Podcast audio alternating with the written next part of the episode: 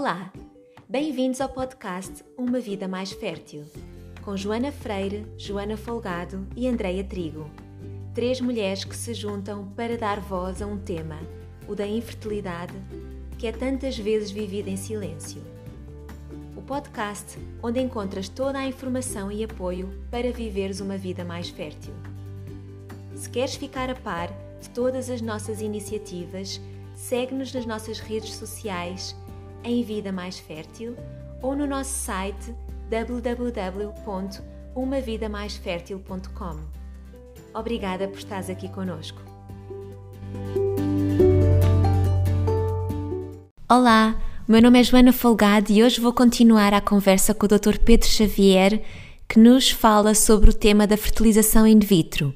Neste episódio, podes ficar a saber em que situações faz sentido considerar a realização de uma FIV, se existem efeitos secundários a longo prazo para a mulher e como aceder a tratamentos de procriação medicamente assistida, tanto no setor público como no setor privado. Fica ainda a conhecer os conselhos que o Dr. Pedro nos traz para todas as pessoas e casais que estão nesta jornada.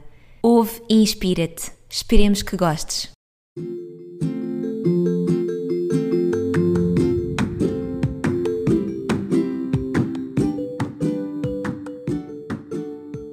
Existe algum número máximo de, de, de fertilizações in vitro que as pessoas possam, que, que seja recomendável? Uh, pois, essa é uma ótima pergunta. Uh, eu uh, já, já, já trabalho nesta área da, da, medicina da reprodução desde 2001, portanto há 19 anos. E, e, era frequente, em 2001 os hospitais faziam tratamentos, não havia propriamente grandes regulamentações dos tratamentos e, e, nem havia lei da procriação medicamente assistida e era frequente haver, haver casais com 10, 15 FIVs efetuadas no seu historial. Hoje em dia isso uh, seria quase um absurdo. Porquê? Porque se na altura isso era relativamente frequente, porque as taxas de sucesso eram muito baixas, um, e porque se pensava que com a insistência, com as tentativas se haveria de conseguir, hoje em dia, ao fim de três, quatro tratamentos, nós temos um prognóstico já muito bem eh, eh, definido para aquele casal. E, eh, por vezes, se o prognóstico for bom, nós aconselhamos com mudanças de técnicas e de estratégias tentar mais uma ou duas vezes. Mas, por exemplo, fazer seis fertilizações in vitro ou microinjeções hoje em dia já é um número que é impactante, já é um número muito elevado. Um, claro que também corremos o risco de, ao fim de duas ou três tentativas, se não correu bem, e se nós não olharmos corretamente para o processo e não pensarmos que há aqui estratégias que podemos ir ainda explorar, passarmos para aquilo que é o mais simples, que é a doação de gantas.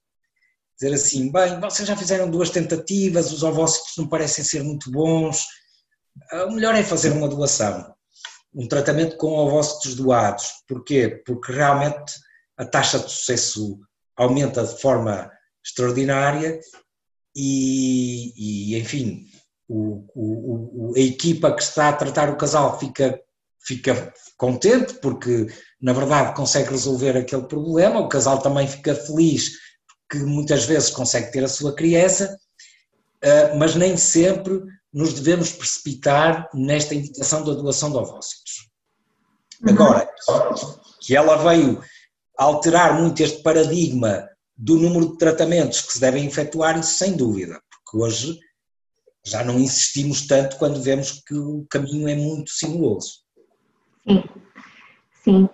Oh, doutor, e também uma questão que muitas vezes nos, nos chega, que é se existem efeitos secundários a curto ou a longo prazo que, que possam trazer uh, situações menos desejáveis para as mulheres, nomeadamente um dos receios, essa estimulação um, ovárica se, se, tem um reflexo depois na, na, na, reserva ovárica, ou seja, se estamos a gastar óvulos a mais para além daqueles que já seriam uh, recrutados num processo Sim. natural?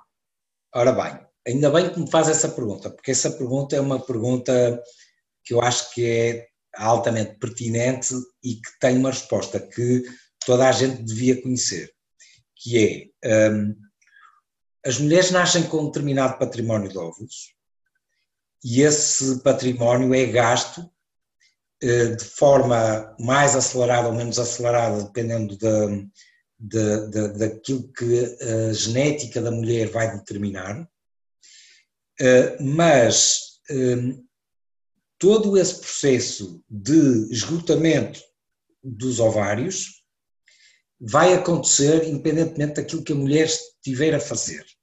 E o ritmo a que ele vai, se vai esgotar, é igual, independentemente da mulher estar a tomar a pílula ou estar a fazer uma estimulação dos ovários. Eu estou a dar estes dois extremos porque a mulher, ao tomar a pílula, não há crescimento dos folículos. Portanto, teoricamente, as mulheres que tomassem a pílula até aos 40 anos, chegavam aos 40 anos e tinham os seus ovários ainda cheios de ovinhos. Mas não é isso que nós sabemos que acontece. Porquê?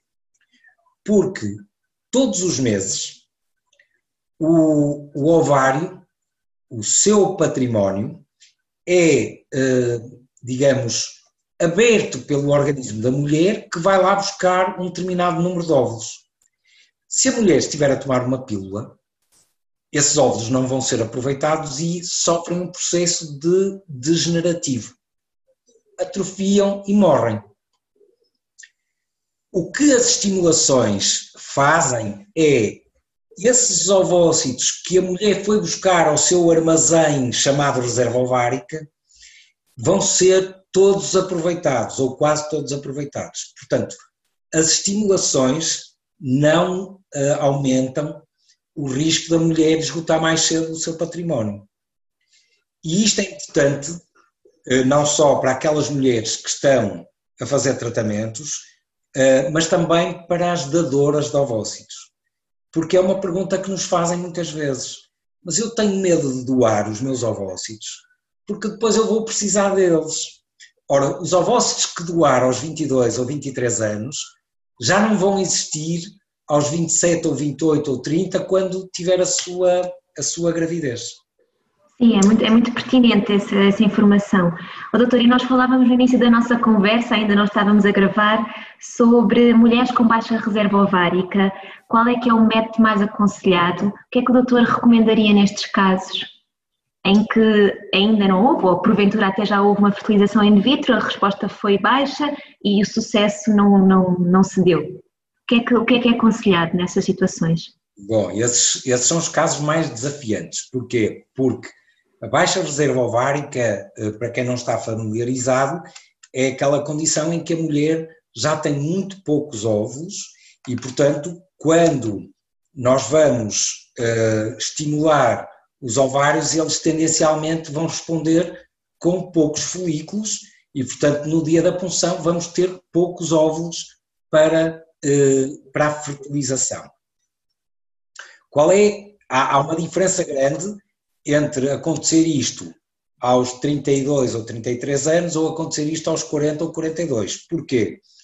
Porque nós aos 32 ou 33 anos podemos ter poucos ovócitos, mas habitualmente a qualidade é tendencialmente boa e, portanto, conseguimos melhores resultados com menos ovócitos.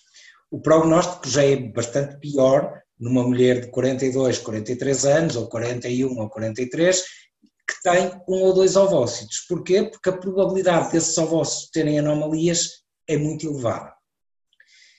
Então, nos casos de baixa reserva ovárica, tentam-se fazer eh, estimulações com protocolos que sejam o mais eficaz possível para o recrutamento de folículos, portanto, para o crescimento dos folículos. E depois aqui entram diversas eh, nuances, diversas investigações, é uma área que continua a ser fruto de muita investigação, porque os resultados ainda não são os que nós desejaríamos, uh, mas o que acontece é que uh, há estudos que mostram que, por exemplo, os protocolos curtos, chamados protocolos com antagonistas, tendencialmente a resposta é melhor. E, portanto, serão os mais adequados para essas mulheres com baixa reserva ovárica. Também há alguns estudos que apontam para que uh, alguns suplementos uh, pré-tratamento, como por exemplo uh, com a enzima Q10, como um androgênio a dihidroepiandrosterona, como por exemplo um suplemento de estrogénios feitos, uh, efetuados antes de começar a estimular, podem melhorar a resposta. O problema destas estratégias é que, como o número, uh, os estudos uh, são contraditórios entre diferentes centros, há centros que dizem que conseguimos ótimos resultados com a coenzima Q10 ou com a DHEA, que é tal dihidroepiandrosterona. Um, os centros, as clínicas, os médicos, tendencialmente vão atrás dessa, dessa notícia e tentam reproduzir isso nos seus próprios centros. E depois nem sempre têm os bons resultados que aqueles estudos apontaram. Isto é uma chamada de atenção muito importante para a leitura superficial dos, das notícias que vêm na internet. É frequente as doentes chegarem ao consultório com uma lista de substâncias que dizem, oh, doutor, eu andei a ler, andei a investigar e ah, porquê é que não me dá isto e aquilo e, e aquilo outro? E o que nós temos que explicar aos pacientes é que em medicina a evidência deve estar na base da decisão médica. E a evidência só é obtida se, em estudos feitos de forma muito rigorosa, se verificar que fazer um, um determinado tipo de medicamento é estatisticamente uh, demonstrado superior ao não fazer. E como é que se consegue essa evidência? Consegue-se com números muito elevados de pacientes, em que se tem que randomizar esses pacientes, quer dizer, ao acaso, uns vão fazer e outros vão fazer de conta, vai-lhes ser dado, por exemplo, um medicamento de fingir, um placebo, exatamente igual ao medicamento que nós temos que testar que é para não haver uh, sequer psicológicos que possam influenciar. O chamado efeito de placebo. E se no fim desse processo, idealmente sem que o médico também saiba quem é que está a fazer o medicamento e quem é que está a fazer o placebo, se no fim de tudo isto o fazer o medicamento mostrar que é vantajoso e mostrar é estatisticamente significativo que é vantajoso relativamente ao, ao placebo, então esse entra no grupo dos medicamentos que passam a fazer parte do armamentário dos especialistas. Ora, a maior parte destes suplementos, e eu estou a falar nisto à vontade porque eu próprio às vezes eh, também prescrevo. Porquê? Porque nós, quando estamos eh, muito, digamos, eh, num caso muito difícil, tentamos tudo. E a verdade é que, sabendo que o medicamento não faz mal, dizemos vai testar, vamos fazer, não temos nada a perder. Mas a evidência científica uh, é que conta. E uh, nós, a maior parte das vezes, depois os estudos chegam ao fim e dizem não há diferenças com significado estatístico. Não quer dizer que individualmente, repare, nós estamos a falar, por exemplo, em estudos com 250 mulheres num, num ramo e 250 mulheres no outro. Não quer dizer que não tenha havido ali algumas mulheres que fizeram um medicamento e que até correu bem. Mas será que isso foi o acaso? Ou foi mesmo o efeito do medicamento? Essa é uma dúvida muito grande e por isso, nestes protocolos, o que está demonstrado é protocolos curtos, uh, melhores resultados. Uh, um, um, aspecto muito importante que muitas vezes ajuda a melhorar a resposta é uma estratégia que é seguida muito, muitas vezes por, por especialistas nesta área da reprodução, que é eh, as mulheres nem sempre vão ter o mesmo número de folículos a crescer em meses consecutivos. Porquê? Porque o organismo da mulher é que vai decidir quantos folículos é que vai disponibilizar para aquele mês. E mesmo mulheres com baixa reserva ovárica, há meses que podem ter apenas dois folículos visíveis nos ovários e às vezes dois ou três meses depois têm quatro ou cinco.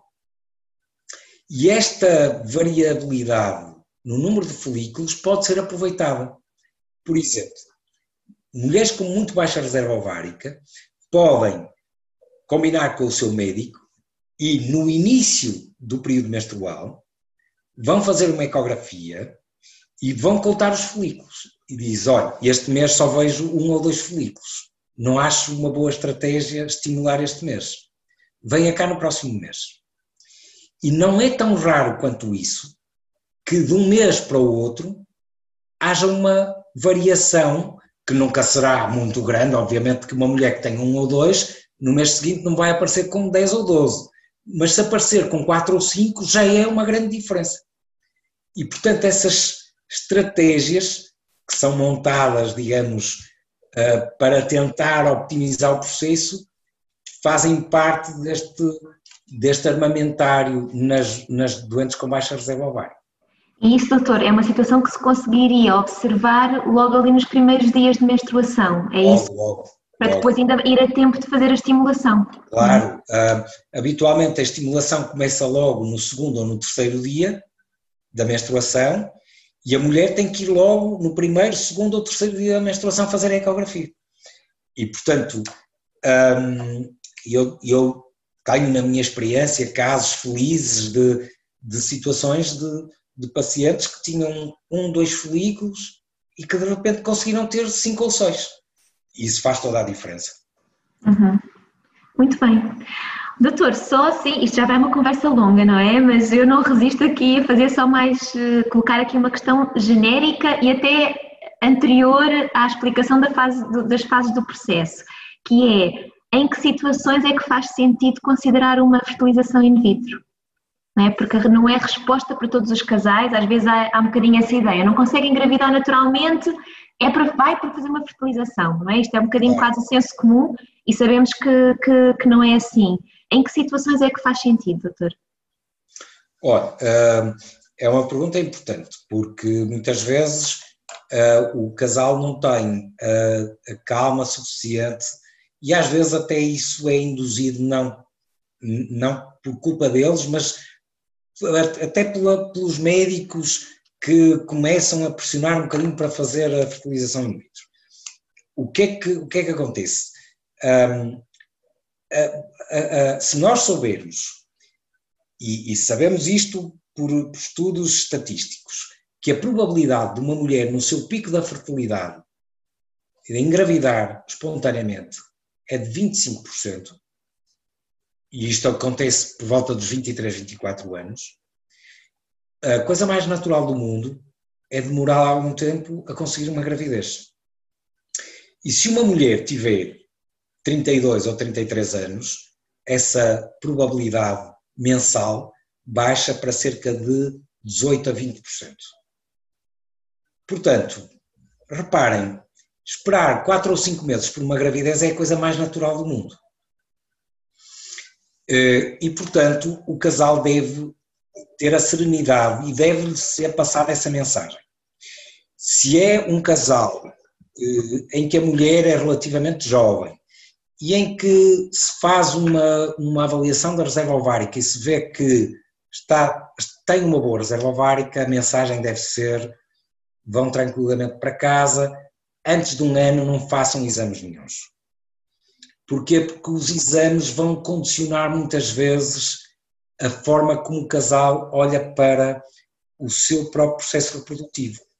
Vamos imaginar que ao fim de quatro ou seis meses, uma mulher de um casal de 32 e 33 anos, respectivamente, a mulher e o homem, faz um espermograma e tem lá uma alteração na motilidade dos espermatozoides, Muitos Já acha que aquilo é a causa do, do, do, de não estar a acontecer? Nunca mais vão ter descanso. E esse casal provavelmente ia conseguir engravidar de forma natural.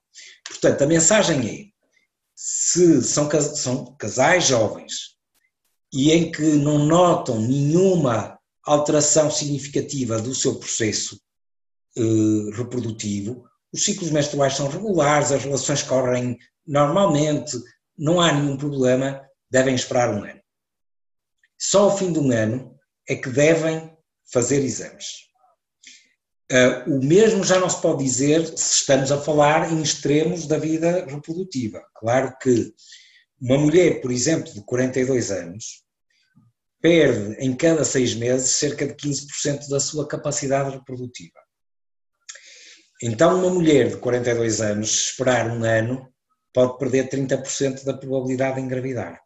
Então, esses, essas mulheres devem procurar ajuda um pouquinho mais cedo. Ao fim de seis meses, deve-se fazer um ponto de situação. Às vezes, imagine, uma mulher de 37 ou 38 anos uh, não engravidou ao fim de seis meses. Ok, vai a um especialista e faz basicamente um espermograma, umas análises hormonais, uma ecografia e vemos que está tudo bem, dizemos-lhe vá tranquila. Provavelmente isto não aconteceu porque a natureza tem o seu timing e vai acontecer. Se nós dissermos isto, vamos tirar muita pressão psicológica àquele casal.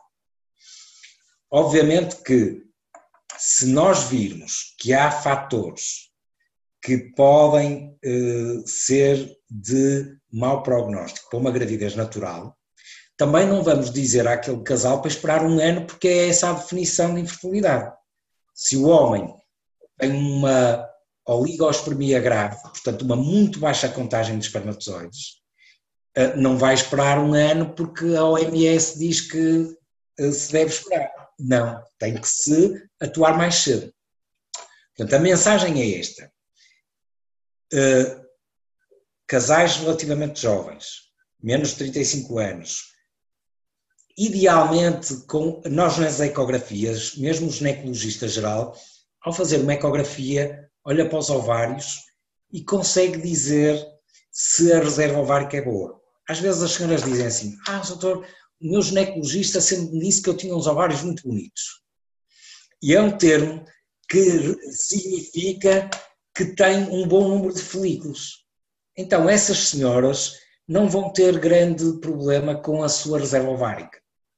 O mesmo já não é verdade se quando fizerem uma consulta de ginecologia de rotina e virem que têm um ou dois folículos apenas nos ovários, independentemente da idade que tiverem. Então, essas mulheres devem ser mais rapidamente orientadas para um especialista em reprodução. Portanto, a fertilização in vitro é um excelente tratamento, mas deve ser usado com muito critério, porque depois de começar é muito difícil voltar para trás e nunca mais se vai libertar desse processo de tratamentos de procriação assistida. Uhum.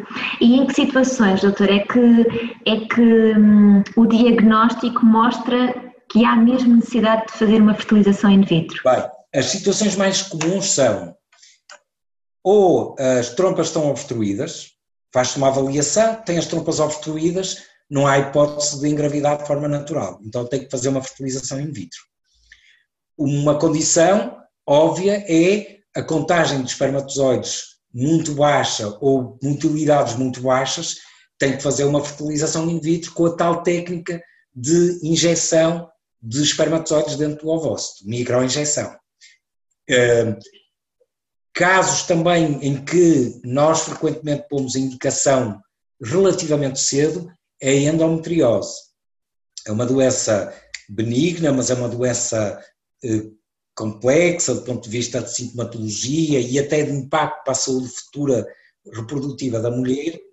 E uh, nesses casos nós não gostamos muito que as mulheres andem a tentar engravidar de forma natural durante muito tempo, porque a endometriose aproveita-se dessa, desse, desses ciclos naturais para agravar. E, portanto, habitualmente, estas são as indicações mais clássicas. Obstrução das trompas, fatores masculinos graves e endometriose, sobretudo uma endometriose grave. Depois, há situações intermédias que nós podemos tentar com tratamentos menos complexos, como por exemplo uma mulher que tem ovulações que não estão a correr bem. Não ovula todos os meses. Habitualmente consegue ter sucesso com tratamentos mais simples, como indutores da ovulação, não é, é preciso ir logo para, para as, as armas mais, mais complexas. Mais pesadas. Muito bem, doutor. Última pergunta e tem a ver mais com uma questão mais processual, mais burocrática de, de, de, do procedimento, que é casais que, que, que, queiram então, queiram ou que, que, seja necessário avançar para uma fertilização in vitro, como é que fazem para poder fazê-lo, ou se existem condições de o fazer no setor público, pelo setor público? Quais é são os critérios de acesso e qual é que é o procedimento que, que estes casais devem adotar? Olha, um, sim, em Portugal o, o, nós fazemos uh, perto de 10 mil tratamentos, fizemos em, em 2019, perto de 10 mil tratamentos, 2018, perdão, ainda não temos dados de 2019, perto de 10 mil tratamentos. Cerca de 40% desses tratamentos foram feitos em instituições públicas. Um, o que quer dizer que há um sistema público a, a funcionar. Infelizmente, está a funcionar muito aquém daquilo que, que o país necessitava. O que acontece é que uh, o modelo de referenciação é feito através, preferencialmente, dos centros de saúde. Portanto, o casal que sente que está a ter dificuldade em engravidar, que já está, por exemplo, há um ano a tentar e não teve sucesso, deve falar com o seu médico de família. Explicar ao médico de família o que é que está a passar e o médico de família sabe que o critério de aceitação de um casal numa consulta de infertilidade é estar a tentar há pelo menos um ano.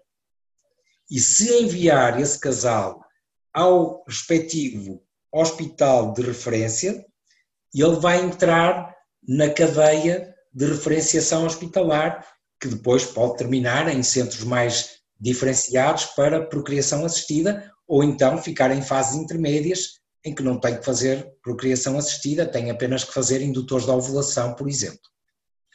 Mas a forma de referenciação é sobretudo através do médico de família. Nos centros privados, uh, uh, depende da iniciativa do próprio casal procurar um especialista. Geralmente, o casal, eh, numa consulta de ginecologia, é alertado pela, pelo ginecologista da, da, da senhora, obviamente, para uma eventual dificuldade que deva ser estudada e pede a colaboração de especialistas em reprodução. E aí, digamos, não há propriamente uma referenciação, porque o casal é livre de marcar as suas consultas e aí não há tempo de espera. O problema do sistema público é que tem uma lista de espera longo. O tempo médio para uma consulta é de cerca de seis meses e o tempo médio para um tratamento de procriação medicamente assistida era, antes da pandemia, cerca de um ano, e infelizmente eu prevejo que quando, vá-se lá saber quando a pandemia terminar, mas vamos esperar e ter esperança de que daqui a um ano possamos estar todos melhor e livres desta situação, pelo menos desta forma, eu tenho receio que a lista de espera possa ter crescido para perto de dois anos. Isso é um drama, porque já percebemos que o tempo é crucial para o sucesso dos tratamentos. Portanto, isto é uma luta que a Sociedade Portuguesa de Medicina da Reprodução tem tido junto das entidades oficiais, nós fomos ouvidos inclusive pela, pela Comissão Parlamentar de Saúde, porque numa série de, de entrevistas e de, de, de, aparecimentos em, em meios de comunicação social, em que fui alertando para este, para este drama de casais que não têm acesso aos tratamentos, uh, eu fui chamado à Comissão Parlamentar de Saúde para me perguntarem o que é que eu achava, eh, enfim, eu dei as minhas sugestões, mas tenho muito receio que que tenha sido mais para, para enfim, uh, terem a sua própria consciência tranquila do que propriamente para tomarem grandes iniciativas. É esse o meu receio, mas enfim, nós vamos continuar. Esta, esta, esta espera é muito, é muito difícil, muito difícil para os casais, não é? O doutor, o doutor bem, bem deve saber. E muitas vezes estes prazos são bastante até mais alargados do que, do que a média. Conheço muitos casos, não é? De que a, espera ainda foi mais alargada do que esta que o doutor disse. Portanto, isto, estamos a falar aqui de tempos médios, não é? E em termos de critérios de, de acesso, porque nem todas as pessoas terão, cumprirão os critérios de admissibilidade, quais é que são? São, então, ter uh, pelo menos um ano de tentativas de, de engravidar de forma natural sem sucesso. Uh, é óbvio que há situações uh, excepcionais, por exemplo, um casal como eu há pouco referia, em que por acaso já sabe que o homem não produz espermatozoides, não vai ficar um ano à espera para ir a uma consulta, vai imediatamente ser referenciado. Mas no caso do Sistema Nacional de Saúde, a mulher não pode ter mais que 39 anos, 364 dias para fazer o seu tratamento de procriação medicamente assistida.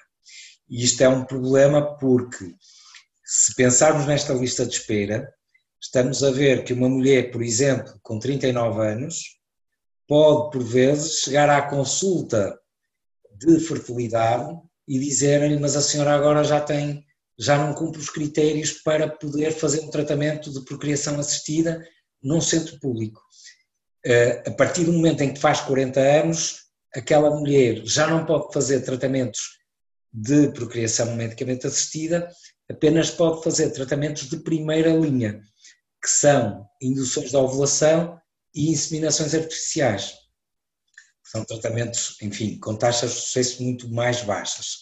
Portanto, os critérios básicos são estes dois. Um, em 2016, a lei da, da procriação medicamente assistida foi alterada. Antigamente era necessário que casais fossem casais heterossexuais e que fossem casados ou vivessem em união de facto eh, para poderem aceder aos tratamentos. A partir de 2016, a lei eh, da procriação medicamente assistida alargou o âmbito não só dos beneficiários, que agora podem ser mulheres sem parceiro ou casais de mulheres, e, e alargou também o, o âmbito do diagnóstico. Agora já não é preciso um diagnóstico de infertilidade como era antigamente. Agora, por exemplo, um casal, uma mulher sem parceiro pode não ter nenhum problema de fertilidade e tem acesso ao seu tratamento. Em teoria, eh, já não é preciso eh, uma mulher e um homem viverem em união de facto ou serem casados. Até se podem, em teoria, conhecer na véspera. Podem chegar a um, a um centro e dizer nós queremos fazer um tratamento. Claro que depois há critérios clínicos que depois são observados. Mas, por exemplo, vamos a um exemplo, enfim, só para as pessoas perceberem. Duas pessoas que se conheceram e que no dia seguinte resolvem que querem ter um filho em comum, mas que o homem diz mas eu não produzo espermatozoides, vão a uma clínica e, como têm critério clínico para fazer o tratamento, podem fazê-lo. Ou seja, uh, o alargamento das técnicas de procriação assistida a partir de 2016 foi total e hoje em dia praticamente todos, todos os, os cidadãos podem fazer tratamento. Ah, e eu esqueci-me de dizer, eh, só a partir dos 18 anos de idade. Só a partir dos 18 anos de idade. E, e em que número, que número de tratamentos é que é possível fazer? São, são permitidos fazer eh, três tratamentos de inseminação eh, artificial e três tratamentos de segunda linha, portanto, fertilização in vitro ou microinjeção intracitoplasmática. Sendo que, por vezes, se sobrarem embriões uh, destes procedimentos, é possível que este casal acabe por fazer várias tentativas, porque o que conta são, na prática, o número de punções foliculares que vai fazer. Imagine, uma mulher... Sim, sim. Se houver vários embriões, podem ser feitas N transferências. Exatamente. E isso pode ser depois dos 40. E se tiver esses embriões, eles podem ser transferidos depois dos 40 anos. Ok. Muito bem. E em termos de, de doação, doação de gametas no setor, no, no, no, no, no setor público?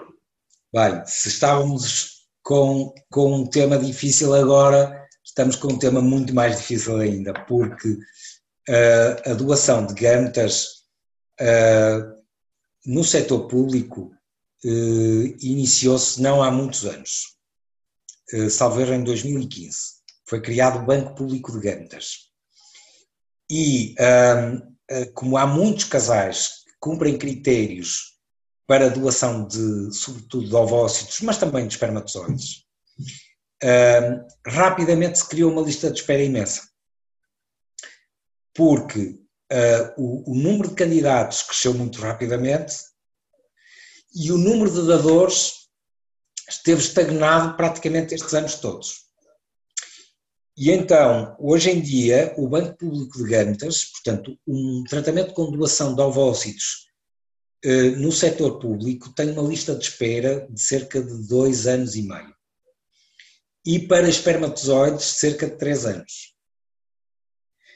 Uh, isto apesar de o número de doações, portanto o número de dadores em Portugal ter vindo a crescer de forma muito significativa desde há 3, 4 anos para cá.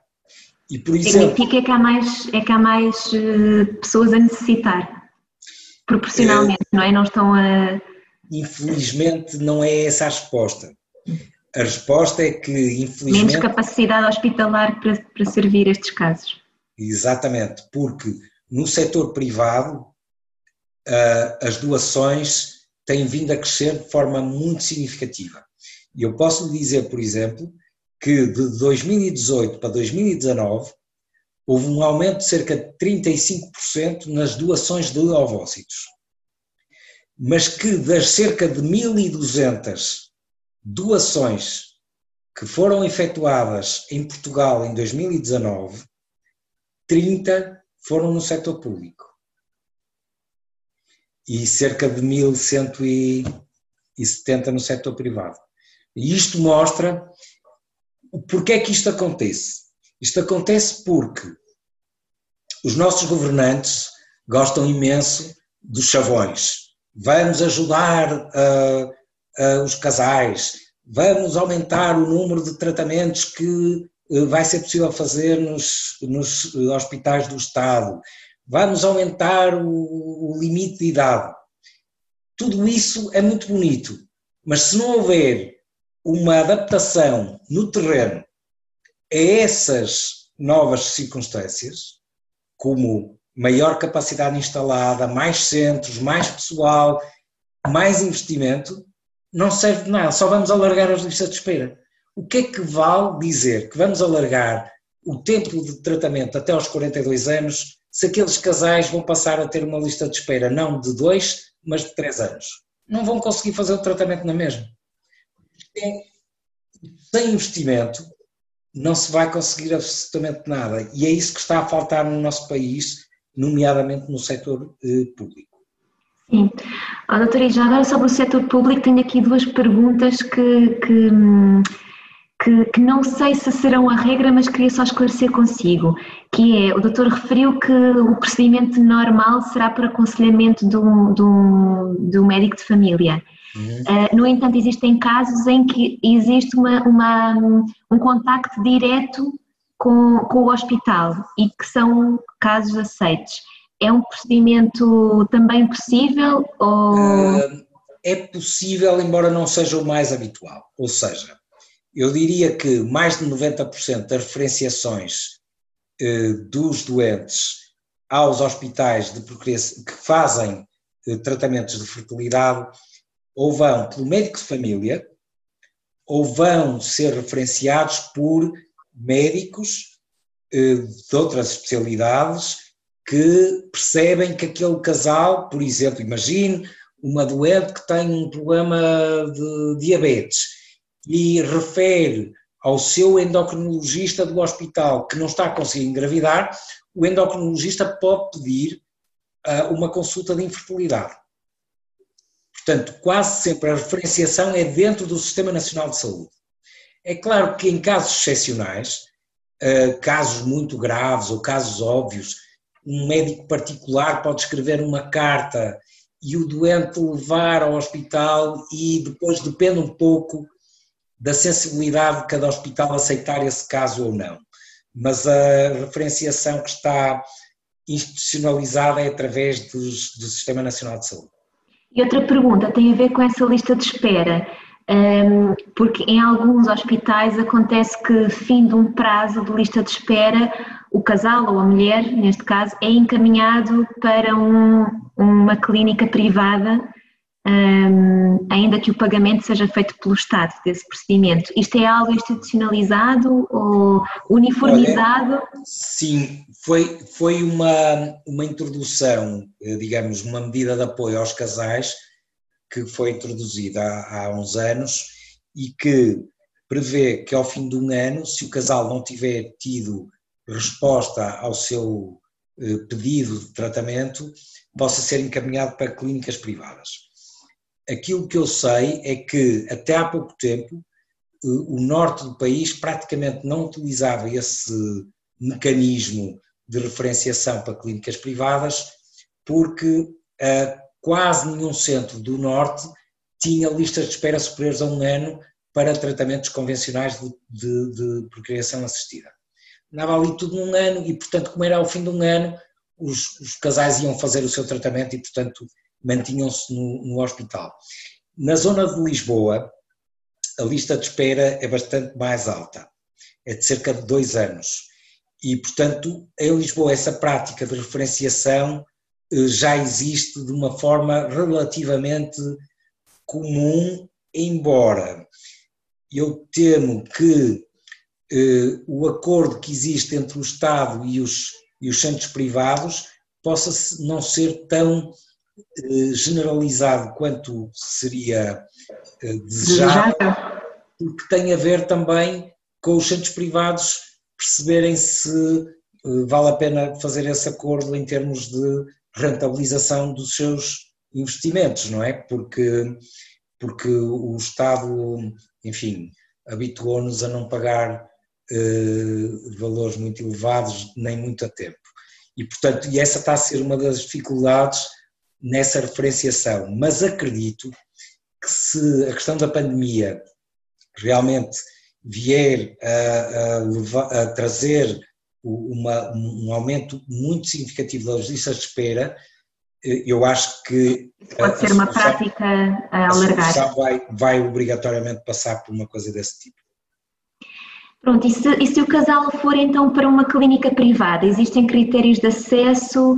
E, e, e outra pergunta também que muitas vezes colocam no, na, na, nossa, na nossa página, que é como é que eu escolho uma clínica? Quais é são os critérios a ter em conta? Doutor, é uma pergunta aqui um pouquinho difícil do Sim. doutor poder responder, mas se, se, se, pudesse dar aqui alguma pista que, que ajude o casal uh, nesta, na, nesta informação, seria, seria bom. Olha, eu acho que, que deve haver eh, uma, uma auscultação, os, os pacientes devem eh, procurar informar-se eh, e a informação não deve ser tanto pela prima ou pela amiga que, que disse que aquela clínica é muito boa. Ou que teve sucesso no tratamento, porque como já vimos é, é muito variável, não é? Exatamente. Portanto, eu acho que o, a referenciação nas clínicas privadas depende muito do sucesso das clínicas. É óbvio que se uma clínica faz muitos tratamentos e tem boas taxas de sucesso, o que é que vai acontecer? uh, os casais ou as, ou as, doentes vão ficar satisfeitas com, com, com o resultado e vão passar essa informação. E essa é uma forma legítima das, dos casais serem informados. No entanto, o que eu aconselho depois é os casais irem pelo menos a duas ou três clínicas, marcarem uma consulta e ouvirem o que é que uh, o especialista lhes propõe. E nessas consultas perguntarem, ou se não lhes for dito espontaneamente, perguntarem quantos tratamentos é que fazem por ano, quais são as taxas de sucesso que têm. E os, uh, os centros são obrigados a dar essa informação, porque é muito diferente uma clínica dizer que faz, por exemplo, perto de mil tratamentos e que tem, grosso modo, 40 ou 50% dos casos resolvidos à primeira tentativa, ou dizer que faz 50 tratamentos e que tem uma taxa de sucesso de 50 ou 60%. Porquê?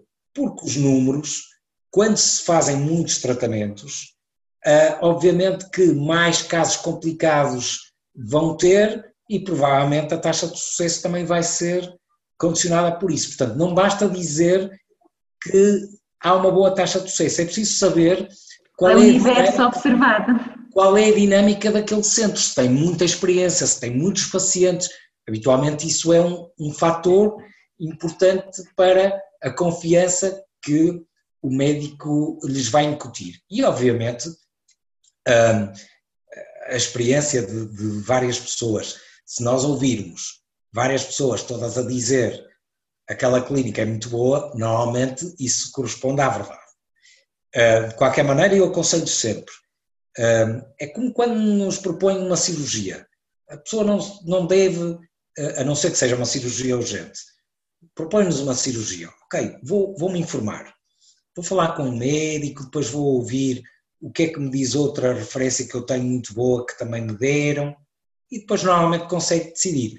Claro que depois não deve andar a correr as capelinhas todas, não é? Senão depois eh, começa-se a instalar alguma confusão. Mas pelo menos dois centros eh, com um bom número de casos e com uma boa referência deve ser o número de, de consultas que o casal deve fazer antes de iniciar o processo.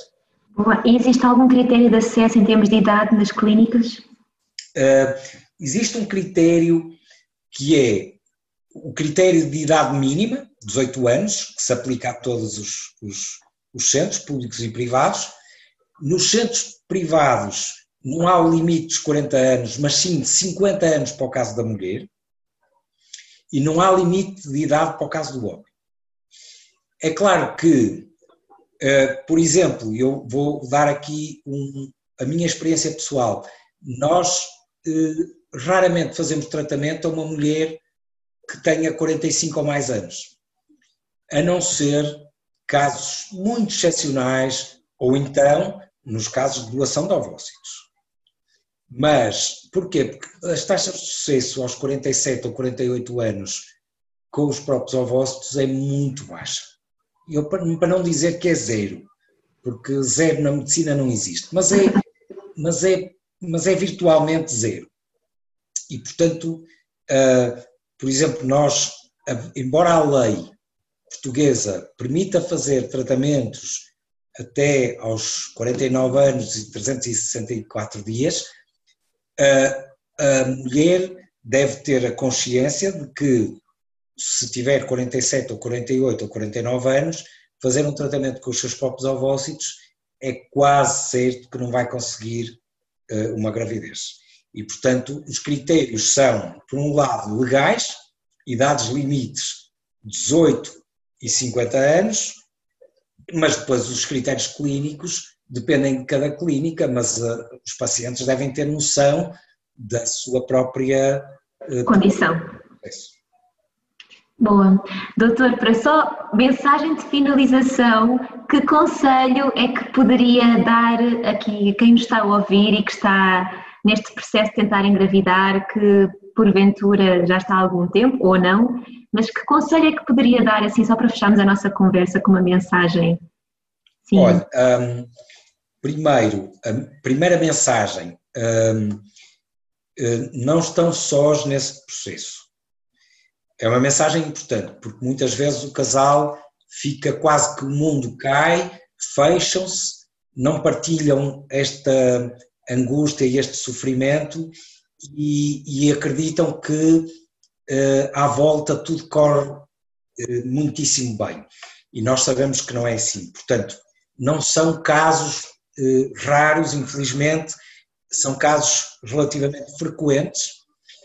E esta é a primeira mensagem: não se considerem quase como, digamos, casais aberrantes neste processo. É, é uma condição médica como qualquer outra como a diabetes ou como a hipertensão arterial, que deve ser tratada.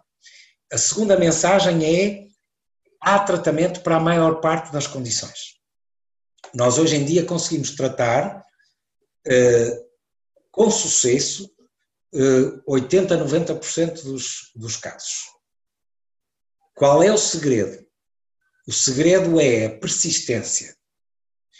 Os casais que fazem um tratamento e corre mal e dizem eu não quero saber mais disto porque isto correu muito mal e eu estava com expectativa e falhou, se calhar eu não consigo, ou se calhar a clínica não é boa e eu vou é, mas é desistir disto, são os casais que não vão ter sucesso.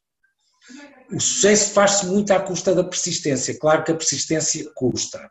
Custa emocionalmente, fisicamente e financeiramente. Mas tendo essa possibilidade, não desistam.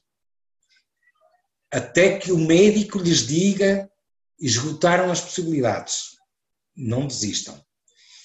E a terceira mensagem é: uh, mesmo quando uh, o cenário parece dramático e parece não haver expressa, há alternativas que devem ser discutidas com os respectivos especialistas e que são altamente gratificantes para os casais. Estou-me a referir às doações. Ah, eu tenho muitas mulheres e muitos homens que, quando eles falam em doações, olham para mim quase como se eu fosse um, um louco. E depois de terem os bebês em casa, me vêm agradecer. agradecer.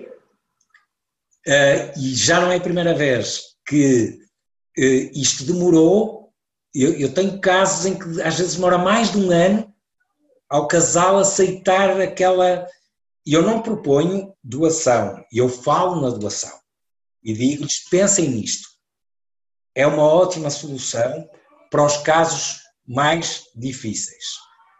E a experiência que eu tenho é que os casais ficam felicíssimos porque aquelas crianças nascem dentro da, do útero daquela mulher, são gerados por aquela mulher e, e o nível de, de, ligação afetiva que vão ter com as crianças é total. Portanto, uh, não, não desistam e tenham uma mente aberta. Mensagens boas para terminar aqui a nossa conversa, doutor. Muito obrigada pela participação, foi um gosto e foi muito informativo. Portanto, muito, muito, muito obrigada pela, pela presença e pela disponibilidade. Eu é que agradeço e mais uma vez parabéns pela vossa iniciativa e pelo facto de estarem permanentemente a tentar ajudar outros casais e outras mulheres que bem precisam desta informação para continuar o seu caminho. É o nosso desejo e a nossa missão. Obrigada, doutor. Obrigada. Obrigado.